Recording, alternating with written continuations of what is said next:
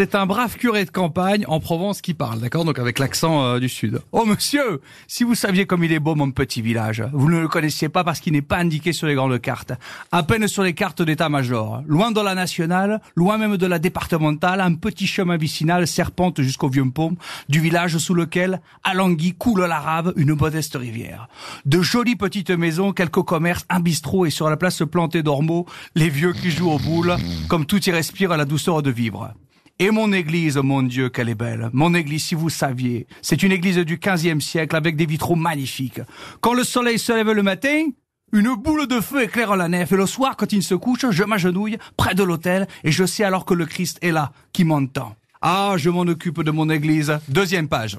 Ah, je m'en église de mon église. Je la bichonne. Vous pouvez me croire. Et les jours de mariage et de baptême, comme elle est fleurie, mon église, comme elle resplendit. Et les jours d'enterrement, quel recueillement, quelle sérénité en ce lieu. Ah, pour ça, je l'entretiens bien, mon église. Et mes paroissiens, bonne mère, quelle chance d'avoir des paroissiens pareils. Chaque jour, ils sont 300, 350 sur les 500 qui comptent le village, à se presser à la messe du matin. L'été, quand les jours sont longs, je pars de bon matin pour voir, on dirait une chanson de Francis Cabret. L'été, quand les jours sont longs, je pars de bon matin pour voir le soleil se lever sur la garrigue. Et sur les montagnes au loin. Pas une âme qui vive, seuls les animaux qui me connaissent bien et qui m'aiment. Attention, dialogue avec les animaux. Bonjour à la peigne. Bonjour. Bonjour monsieur le curé. Bonjour le marcassin. Bonjour.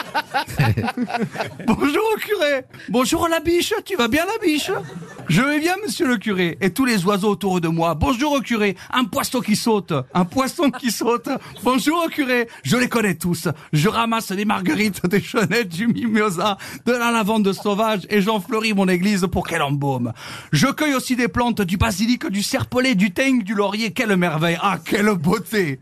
Or, un certain matin, que je cueillais de jolies fleurs, que vis-je sous une touffe de lavande? Une petite grenouille. Mon Dieu, comme elle était belle, cette petite grenouille. Je tendis la main pour la ramasser. Elle était si belle avec son ventre blanc nacré, ses yeux émeraudes qui me regardaient, son dos presque bleuâtre, avec des pointes d'or sur les doigts, de chaque patte un vrai bijou de Fabergé.